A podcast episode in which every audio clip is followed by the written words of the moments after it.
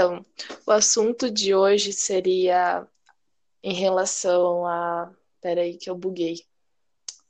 Qual que é o assunto de hoje? oi, oi, galerinha do Janho, de boas. Então, aqui é a Emanuele falando, sou estudante de licenciatura em Química, estou no sétimo período e hoje estamos com o William e a Gabriela. Por favor, se, é, se apresente. Primeiro, o Will.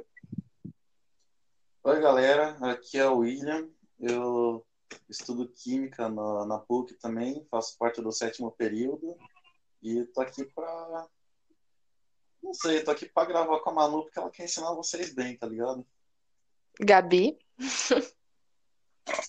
Bom, eu sou a Gabriela, também sou estudante de Química. Não estou no sétimo período, eu estou no quinto período. Sou calorinha aí da Manu. E hoje a gente quer falar de um assunto bem bacana. Então, gente, hoje a gente vai falar um pouco sobre microbiologia e a química apesar de parecer um assunto do, do ensino superior, a gente vai mostrar como você pode argumentar isso nas suas redações do Enem ou caso aconteça do, de uma federal da vida. Bem, a Gabi vai fazer as perguntas e eu e o Will a gente vai tentar responder. É, pode ir para a primeira pergunta, Gabi.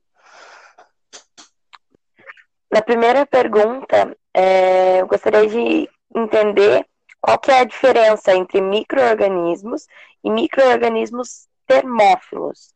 É, tem, é, você sabe me dizer assim como que ocorre a adaptação do microorganismo, a termofilia? O que, que você acha, Will, ouvindo esse termo termófilos, o que você compreende disso? Que são microorganismos que sofrem efeitos de temperatura. É, mas sofre de que jeito? Qual que é a diferença de um normal para os que são termófilos? O... Os termófilos, para mim, são os que crescem em altas temperaturas e os micro-organismos normais são os que crescem em temperaturas ambientes de 10 a 15 graus Celsius. Então, gente, é, respondendo mais, complementando mais essa questão, seria que os micro-organismos termófilos, eles têm adaptação no meio ambiente, a partir do meio ambiente externo. Então, é, fatores como pH, temperatura, pressão ou a concentração de sal, eles, para esses micro-organismos, eles fogem do padrão para que é para a maioria dos seres vivos. E o, dentre eles, um fator principal seria a temperatura, como o Will disse. Então, é, a temperatura ela tem muita influência na função da biomolécula e na, na manutenção das estruturas biológicas. Então, esses organismos que são chamados de termófilos ou termofílicos são classificados em três tipos. A gente tem os termófilos, que sua faixa de crescimento é entre 20 e 55 graus Celsius e a temperatura ótima para eles crescerem é entre 40 e 50 graus.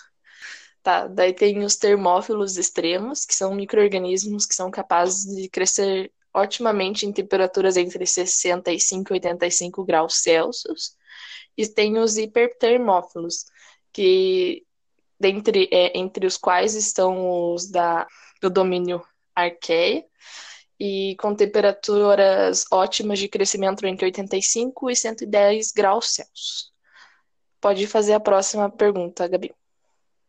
É, eu queria saber como que ocorre essa adaptação do microorganismo à termofilia. Ah, eu acredito que é capaz de, de evolução isso. De onde os, os micro-organismos vivem e dependendo do tempo que vivem. Para complementar essa, o comentário do Will, seria que ocorre uma adaptação desses micro-organismos é, como um ajustamento da membrana citoplasmática das proteínas do DNA, do DNA a temperaturas acima da faixa mesofílica. Para saber um pouco mais disso, eu vou deixar o link do artigo que a gente está tomando como base e vocês podem pesquisar e se aprofundar mais nessa questão, porque a gente não está aqui para falar exatamente disso. Como que são feitas as enzimas? Então, as enzimas, elas são naturalmente produzidas pelo corpo. Então, por exemplo, a gente tem a amilase. Ela é encontrada, por exemplo, na nossa saliva e no pâncreas. Mas as enzimas para o meio industrial é necessário você extrair a enzima de organismos. Pode ser um animal ou até mesmo um microorganismo que a gente estava citando anteriormente. Mas para isso você precisa separar extrair e concentrar essa enzima depois pode ocorrer processos de purificação, podendo, em, em, dependendo de como a indústria quer, esse processo pode nem existir. E por fim, você tem a formulação, que seria o processo de normalização do produto enzimático. Qual que é a diferença entre enzimas e proteínas? Eu acho que, para mim, as enzimas são o que compõem as células do corpo e as proteínas são, digamos, o combustível necessário para o corpo funcionar, mas não necessariamente que seja só esses dois que fazem isso, claro. A diferença entre as enzimas e as proteínas é que as enzimas elas atuam como catalisadores em reações químicas. Ambas são proteínas. Mas o que, que seria um catalisador? Então, um catalisador seria uma substância que acelera a velocidade de ocorrência de uma certa reação química. Então, por exemplo, eu vou lá e como carne, que tem proteína. É muito mais difícil para o meu organismo é, digerir a carne do que, por exemplo, uma fruta, porque as proteínas elas têm uma cadeia muito maior. Sem as enzimas, esse processo que de metabolização da carne, em vez de demorar algumas horas, demoraria dias. Bacana. E quais os fatores da termoestabilidade de enzimas e proteínas? Então, lembra quando a gente falou da termoestabilidade de micro-organismos? Ela está ligada também à termoestabilidade das enzimas. Para as enzimas, a gente tem a termoestabilidade dinâmica e a termoestabilidade cinética. A dinâmica ela representa 50% da enzima é, desdobrada e a cinética reflete no tempo de meia-vida.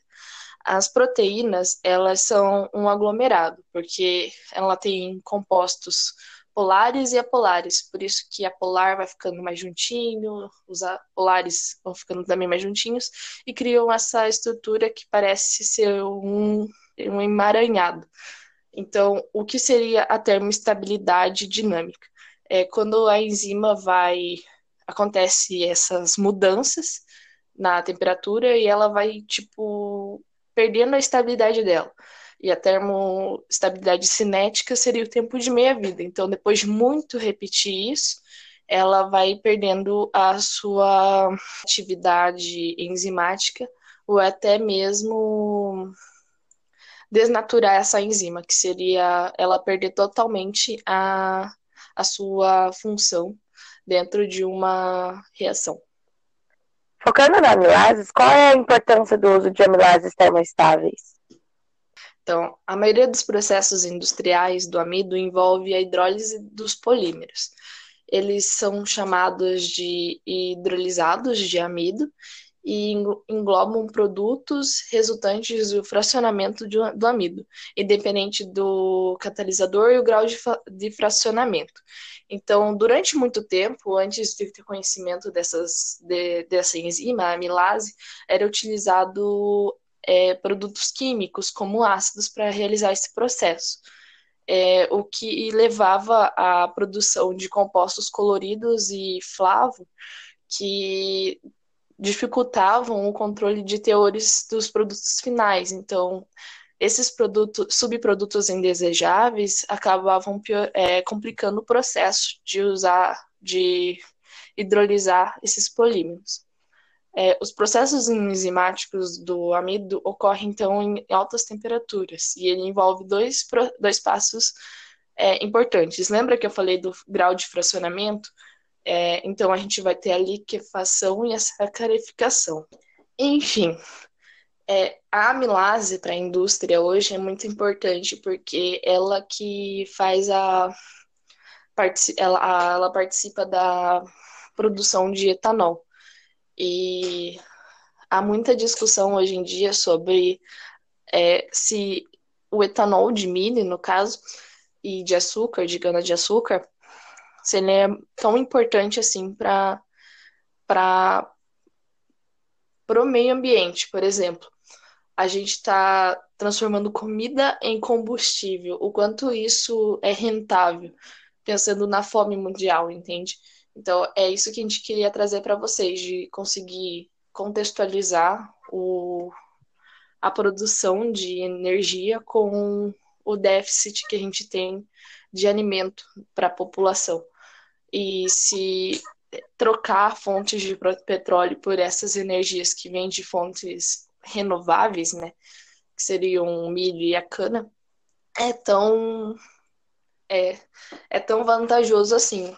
Não seria mais necessário a gente fazer mais pesquisas para usar outros tipos de energia? Então é isso por hoje, gente. Obrigado por escutar até aqui. E tchau. Deem tchau, gente. Tchau. Obrigada pela participação de vocês também. Tchau, tchau. Tchau, galera. Valeu Até a próxima. por vocês escutarem aí.